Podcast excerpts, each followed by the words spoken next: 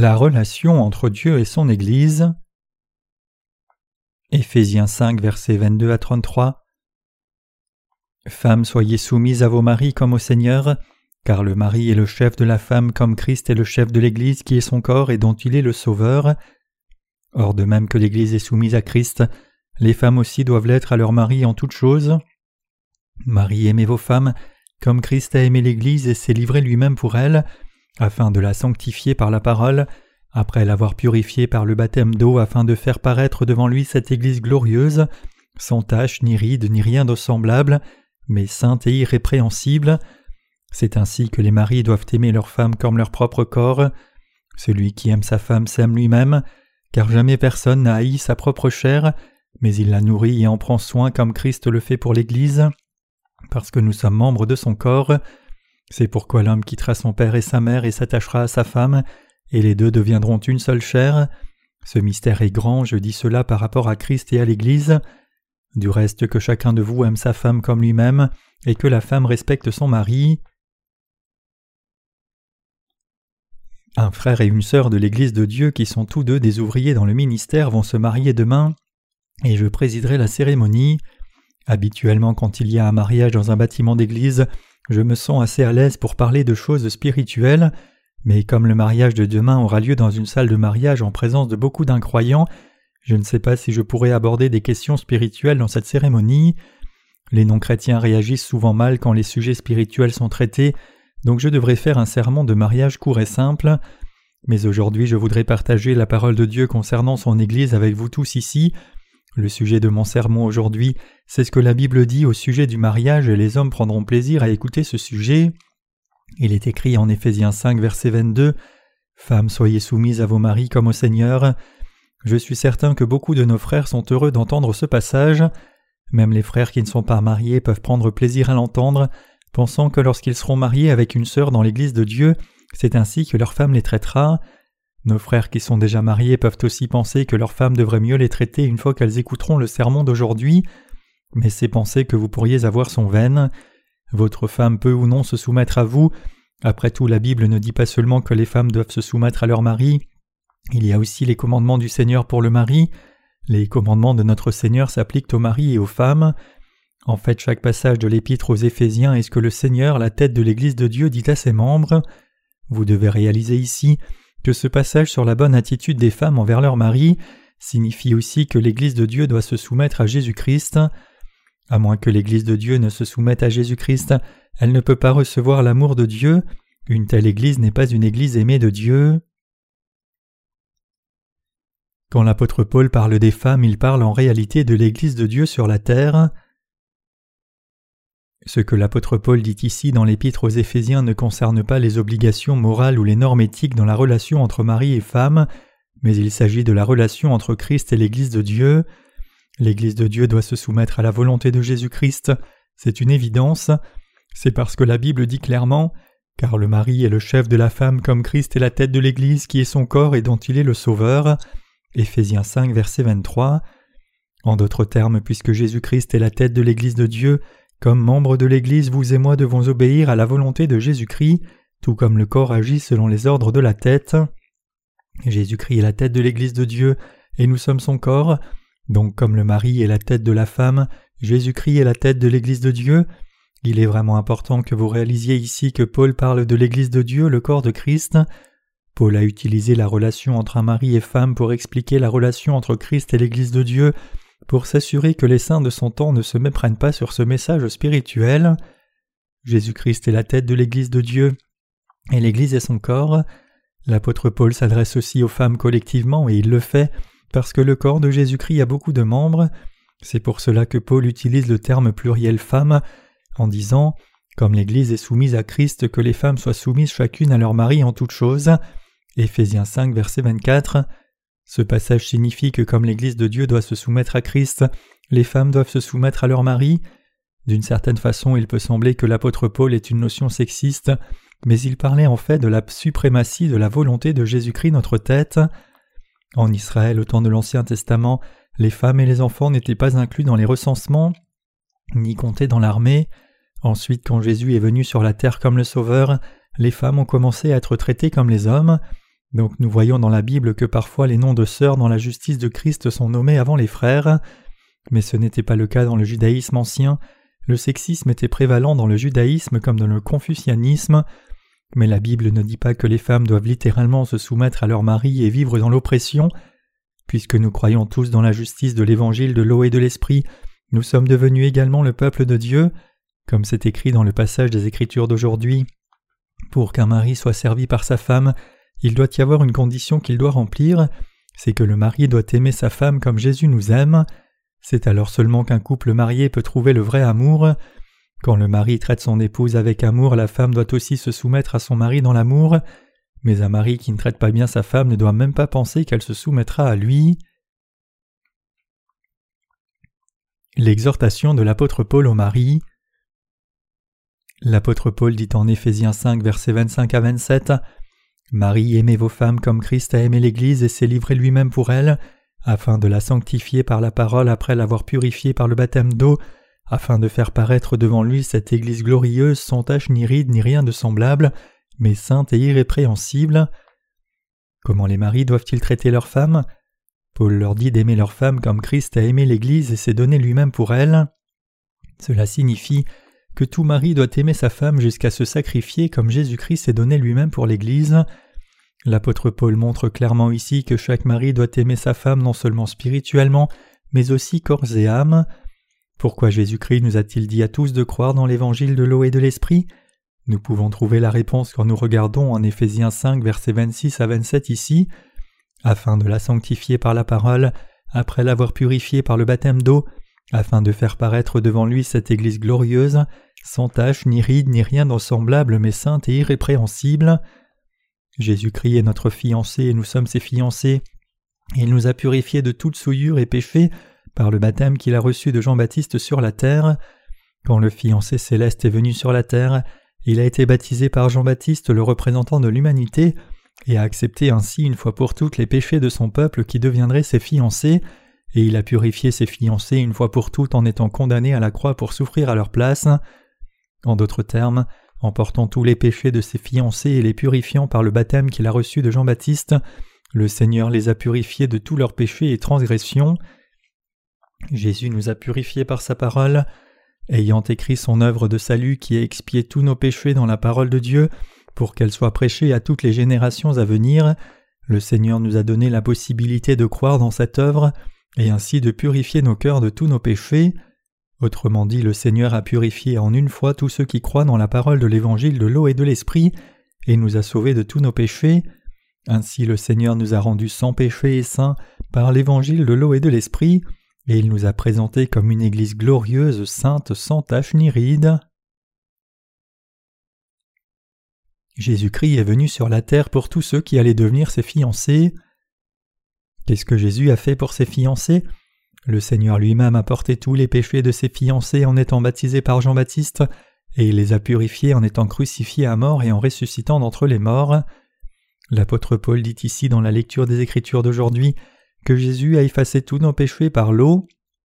Cela signifie que la foi de Paul était la même que la nôtre. Il croyait dans l'évangile de l'eau et de l'esprit tout comme nous. L'apôtre Paul a prêché l'évangile de l'eau et de l'esprit dans toutes ses épîtres et a parlé du vrai salut.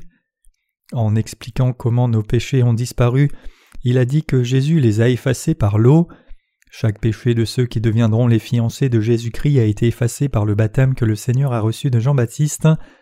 Puisque Jésus a effacé tous nos péchés en étant baptisé par Jean-Baptiste sur la terre, et puisqu'il a porté la condamnation de chaque péché à la croix une fois pour toutes, pour nous qui croyons dans cette vérité, tous nos péchés ont disparu.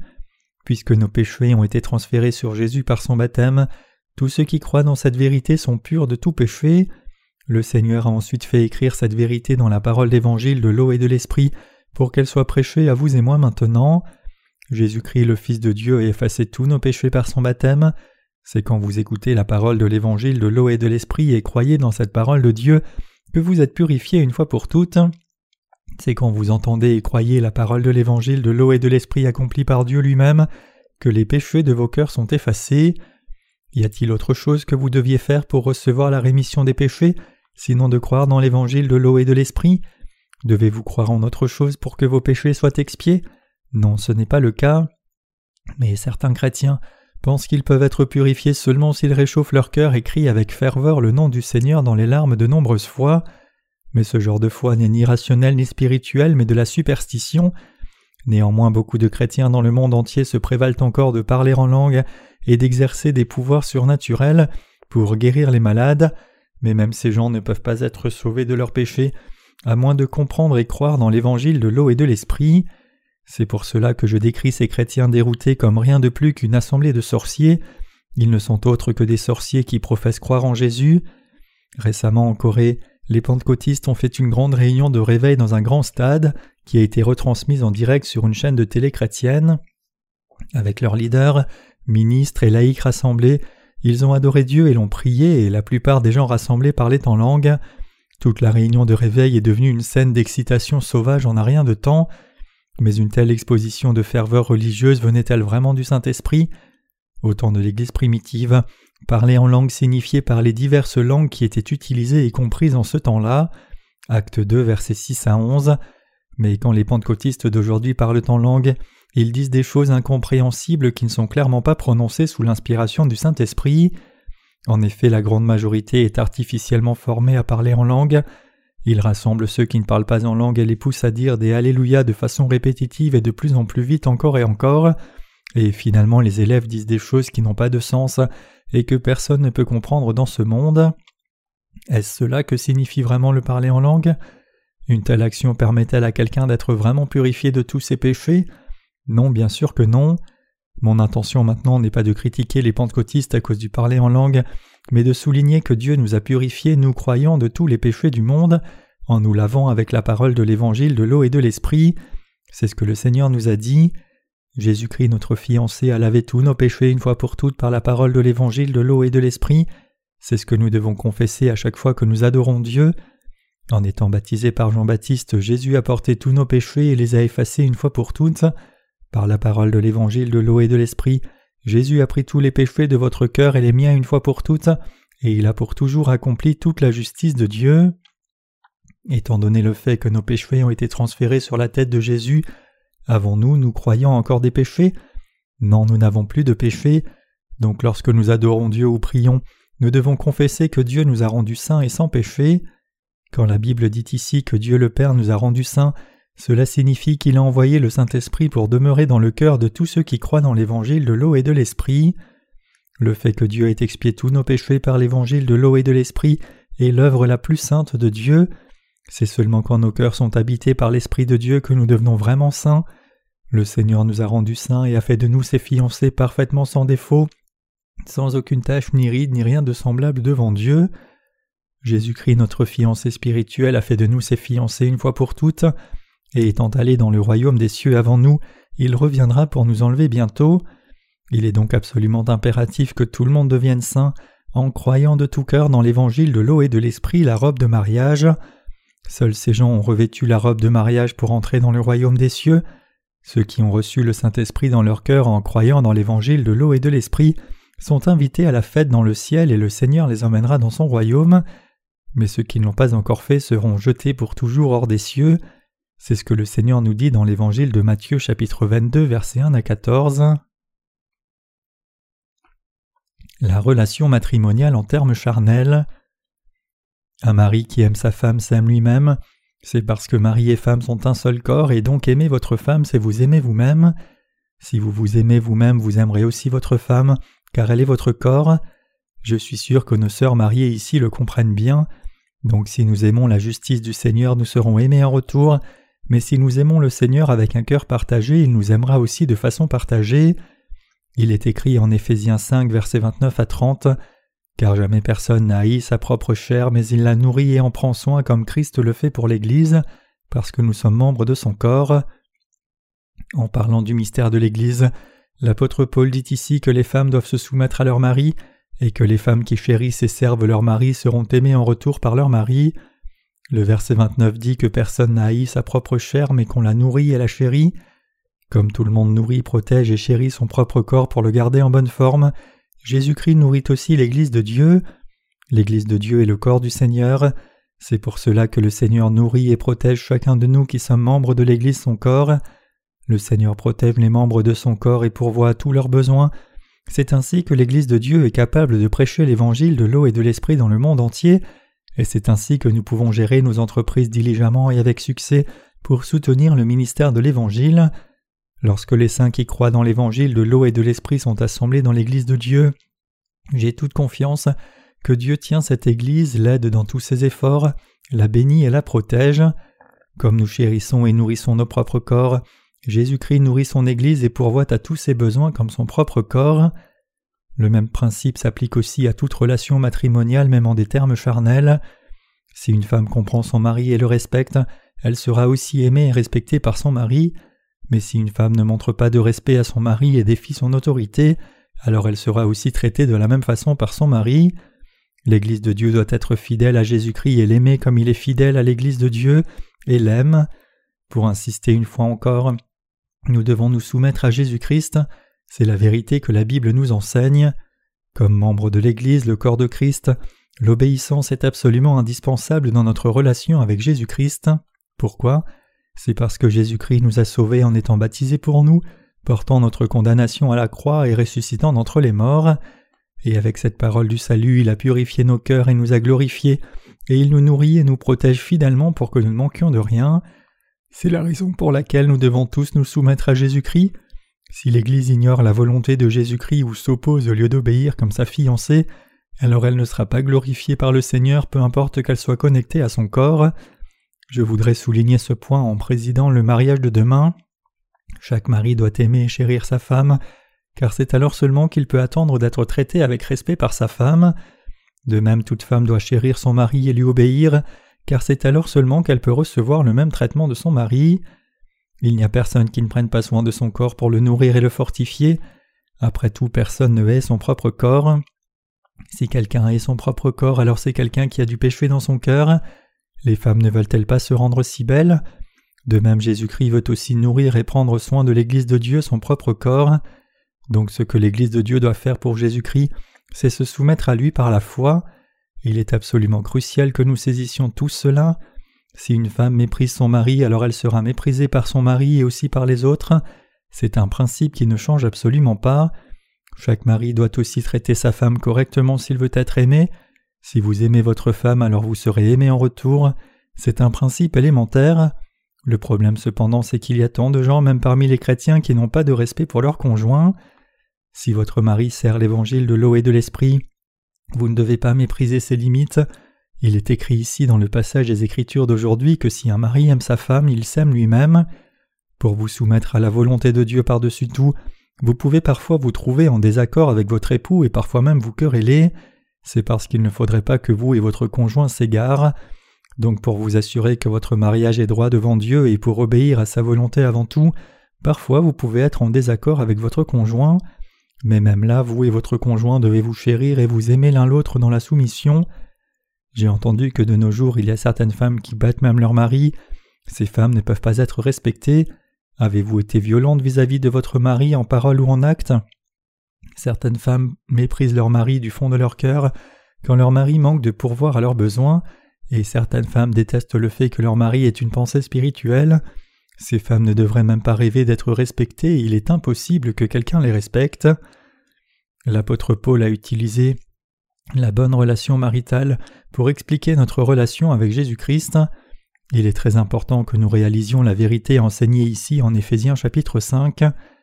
Si l'Église de Dieu ne se soumet pas à la volonté de Dieu et cherche seulement les plaisirs charnels comme si elle était un club social séculier, alors elle ne peut pas recevoir l'amour de Dieu, elle ne peut pas espérer l'aide de Dieu ou être nourrie par lui, c'est une vérité absolument indéniable. C'est seulement quand nous obéissons d'abord à la volonté de Jésus-Christ comme membre de l'Église de Dieu que Dieu répand sa grâce sur nous en toutes choses. Si nous ne nous soumettons pas à la volonté de Jésus-Christ et faisons tout pour nous-mêmes, alors le Seigneur ne prendra pas plaisir en nous, tout comme le Seigneur a dit Cherchez premièrement le royaume de Dieu et sa justice, et toutes choses vous seront données par-dessus. Matthieu 6, verset 33. Si nous honorons le Seigneur, il nous honorera aussi. Si nous détestons ou ignorons le Seigneur, alors il nous aura en horreur et nous ignorera aussi. C'est une vérité évidente. Même si nous sommes devenus le peuple de Dieu, nous ne pouvons revêtir l'amour du Seigneur que si nous obéissons à sa volonté par-dessus tout. Nous devons tous apprendre la volonté de Dieu spirituellement. Si vous et moi ignorons Jésus-Christ, alors il nous ignorera aussi. Si vous et moi obéissons absolument à la parole de Jésus-Christ, l'honorons, l'aimons et le respectons, alors Jésus-Christ nous aimera aussi, nous nourrira, nous bénira et nous protégera. Donc ce que l'apôtre Paul dit ici dans l'épître aux Éphésiens est vrai. Tout ce que les serviteurs de Dieu disent est vrai. Regardons en Éphésiens 5, versets 31 à 32 ici. C'est pourquoi l'homme quittera son père et sa mère et s'attachera à sa femme, et les deux deviendront une seule chair. Ce mystère est grand, je dis cela par rapport à Christ et à l'Église. La Bible dit ici que quand un homme quitte ses parents et s'unit à sa femme, les deux deviennent un, et c'est un grand mystère. Quand nous interprétons littéralement, ce passage parle du mariage, mais quand nous regardons d'un point de vue spirituel, cela signifie qu'une fois que nous rencontrons le Seigneur et recevons la rémission des péchés en croyant dans l'évangile de l'eau et de l'esprit, nous devons laisser nos habitudes et nos pensées passer. Donc la Bible définit quelqu'un qui est né de nouveau comme ayant revêtu l'homme nouveau qui se renouvelle dans la connaissance selon l'image de celui qui l'a créé. Colossiens 3 verset 10. Cela signifie que nous devons être renouvelés en tout. Quand une femme se marie, elle doit suivre les traditions de la famille de son mari. Si nous revenons à nos anciennes pensées et vivons selon nos habitudes passées après avoir reçu la rémission des péchés, cela ne peut que signifier que nous ne servons pas correctement notre fiancé. Notre fiancé n'est pas seulement un fiancé terrestre, mais il est le fiancé céleste et ce fiancé est notre roi et nous sommes son peuple. Dans le passé nous étions des gens ordinaires, mais maintenant nous sommes chéris par le roi des rois comme son propre peuple.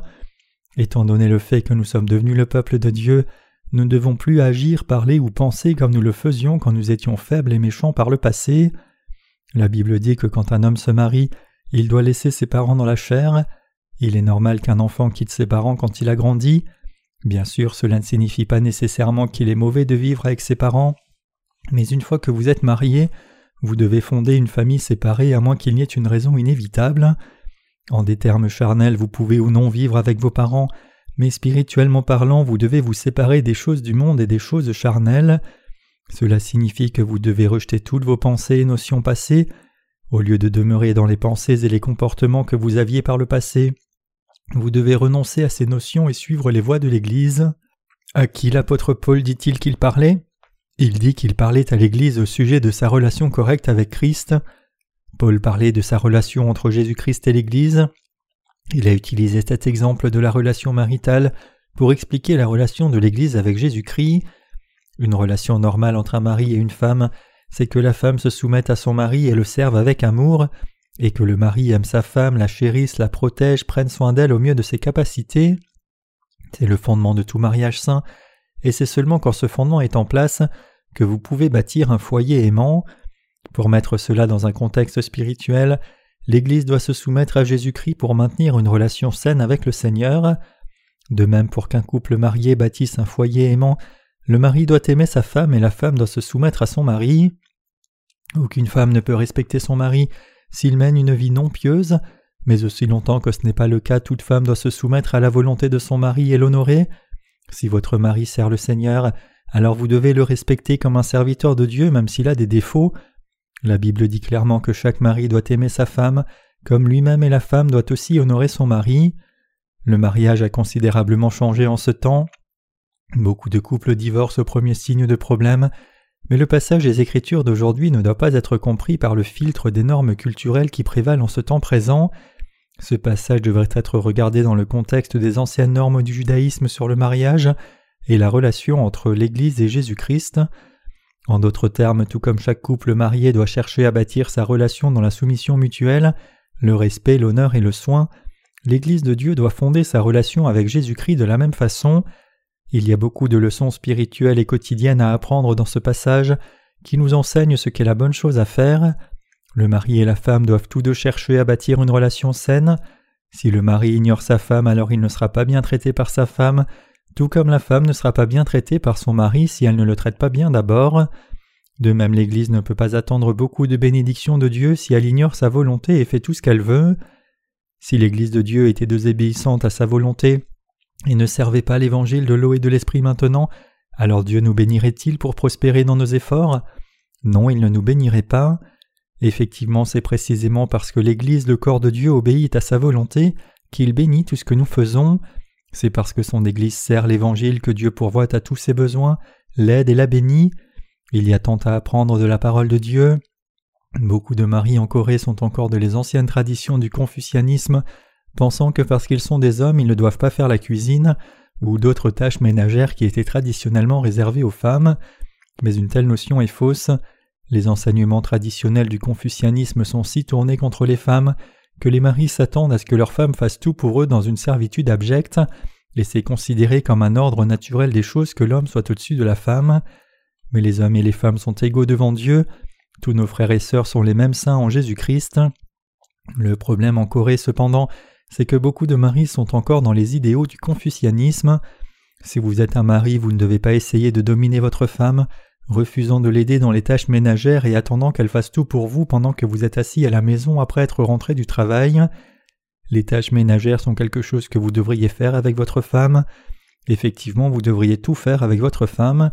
Bien sûr, si vous êtes trop occupé à autre chose, vous pouvez ne pas avoir le temps de partager le fardeau des tâches ménagères avec votre femme, mais vous ne devez jamais penser que vous n'avez rien à faire à la maison juste parce que vous êtes un homme. C'est particulièrement problématique pour certains de nos jeunes ministères, aussi vous devez être reconnaissant à votre femme pour chaque repas qu'elle vous prépare. Vous ne devriez pas être aussi difficile et demander qu'elle cuisine simplement ce que vous aimez. Il est très important d'avoir un régime équilibré indépendamment qu'on soit homme ou femme. Nous tous qui croyons dans l'évangile de l'eau et de l'esprit et suivons la volonté du Seigneur sommes le corps de Jésus-Christ. Nous sommes les membres du corps de Jésus-Christ et Jésus-Christ est notre tête. Nous devons donc nous soumettre à Christ et obéir à ses commandements. Donc je vous demande de prendre un moment ici pour penser au fait que vous êtes fidèle ou pas dans l'obéissance à Dieu dans son Église, comme membre de son corps. Vous ne devez pas penser que vous en avez déjà assez fait pour Dieu et qu'il n'y a rien de plus à faire pour lui. Le Seigneur veut prêcher l'Évangile dans le monde entier à travers nous. Il veut que toute personne dans le monde entier connaisse et croie dans l'Évangile de l'eau et de l'Esprit. Nous devons donc obéir à cette volonté et prêcher l'évangile de l'eau et de l'esprit à toute personne dans le monde entier. Nous ne devons pas penser que nous en avons déjà assez fait, plutôt nous devons faire ce que le Seigneur veut que nous fassions. Jésus-Christ veut que nous prêchions l'évangile dans le monde entier, et donc nous devons fixer nos vies sur la diffusion de l'évangile dans le monde entier selon son souhait. C'est ce que l'Église doit faire en tant que corps de Jésus-Christ. Quiconque croit dans l'évangile de l'eau et de l'esprit doit servir cet évangile en obéissance à la volonté de Jésus-Christ. Comme corps de Dieu, l'Église doit être l'assemblée de ceux qui croient dans l'évangile de l'eau et de l'esprit. Ceux qui ne croient pas dans l'évangile de l'eau et de l'esprit doivent être traités différemment. Ils doivent être traités comme des pécheurs et nous devrions en faire l'objet de notre ministère pour partager l'évangile avec eux. L'œuvre de Dieu ne doit pas être confiée à quelqu'un qui ne croit pas dans l'évangile de l'eau et de l'esprit. C'est alors seulement que le Seigneur peut agir. Pensez-vous que quelqu'un puisse diriger l'Église? Je vous ai parlé de l'Église de Dieu de nombreuses fois. J'ai aussi expliqué à nos ministres que n'importe qui ne peut pas diriger l'Église seulement parce qu'il a reçu la rémission des péchés. Même si certains croyants sont assemblés, cela ne constitue pas l'Église. L'Église doit avoir des serviteurs de Dieu et des ouvriers obéissants qui se sont soumis à la volonté de Dieu. Même si quelqu'un a reçu la rémission des péchés, s'il fait tout de lui-même et vit de la façon dont il a envie de vivre, alors comment ces personnes peuvent-elles s'assembler pour former l'Église? Ce n'est pas l'Église. Même si ses membres sont nés de nouveau, ce n'est pas l'Église. Cela ne peut pas constituer l'Église de Dieu. Dieu a appelé Abraham et l'a utilisé comme son instrument. Même si Abraham avait beaucoup de défauts, Dieu l'a quand même utilisé comme son instrument en dépit de ses imperfections. Pourquoi? Dieu a utilisé Abraham comme son instrument parce qu'il obéissait à sa parole. Certains d'entre vous peuvent penser que puisqu'Abraham est une figure biblique, personne de nos jours ne peut marcher comme lui, mais ce que nous devons savoir c'est que l'Église de Dieu doit marcher comme l'enseigne la Bible. Vous devez marcher exactement comme la Bible l'enseigne, donc je vous demande de ne pas écouter le sermon d'aujourd'hui superficiellement pour l'oublier demain, mais plutôt d'écouter attentivement ce que Dieu vous dit dans le passage des Écritures d'aujourd'hui, vous en rappeler dans votre cœur, le méditer et y croire, la bonne chose à faire, c'est de reconnaître la justesse de la parole de Dieu, y croire et résoudre votre cœur à la suivre. Votre vie devrait vraiment être menée comme un voyage d'apprentissage constant. Vous ne devez pas essayer de servir le Seigneur en vous appuyant sur vos propres forces charnelles pour ensuite abandonner dans les problèmes. Nous sommes l'épouse de Jésus-Christ, le Seigneur est notre fiancé, Nous devons servir le Seigneur constamment et faire tout ce qu'il veut, c'est la bonne position pour l'Église de Dieu. Certains saints, après avoir servi le Seigneur fidèlement, abandonnent leur service en route quand ils pensent qu'ils ne sont pas reconnus par l'Église ou maltraités. Mais nous tous, indépendamment du fait que notre travail soit-on-nous reconnu par les autres, sommes les fiancés de Jésus-Christ, et donc nous avons tous le devoir de servir le Seigneur dans toute notre vie, et pour servir le Seigneur dans notre vie quotidienne comme ses fiancés, nous devons nous soumettre au fiancé sans faute. Notre fiancé est-il un homme de ce monde? Quelqu'un dans ce monde est-il fiable? Pouvons-nous nous confier dans l'amour du monde? Non, pas du tout. Mais le fiancé que vous et moi servons n'est pas une créature de ce monde, il est le roi des rois, il est l'être absolu, c'est pour cela que nous devons absolument obéir à sa volonté. Nous devons exalter Jésus-Christ notre fiancé, nous devons être joyeux en lui et le suivre dans l'obéissance, et nous devons briser notre propre volonté qui s'oppose à la volonté du Seigneur, car c'est alors seulement que nous pourrons être aimés par Jésus-Christ dans nos vies comme ses vrais fiancés. J'espère et prie que Dieu forme chacun de nous comme des fiancés aimantes et des gens de foi qui suivent la volonté de Jésus-Christ dans l'obéissance.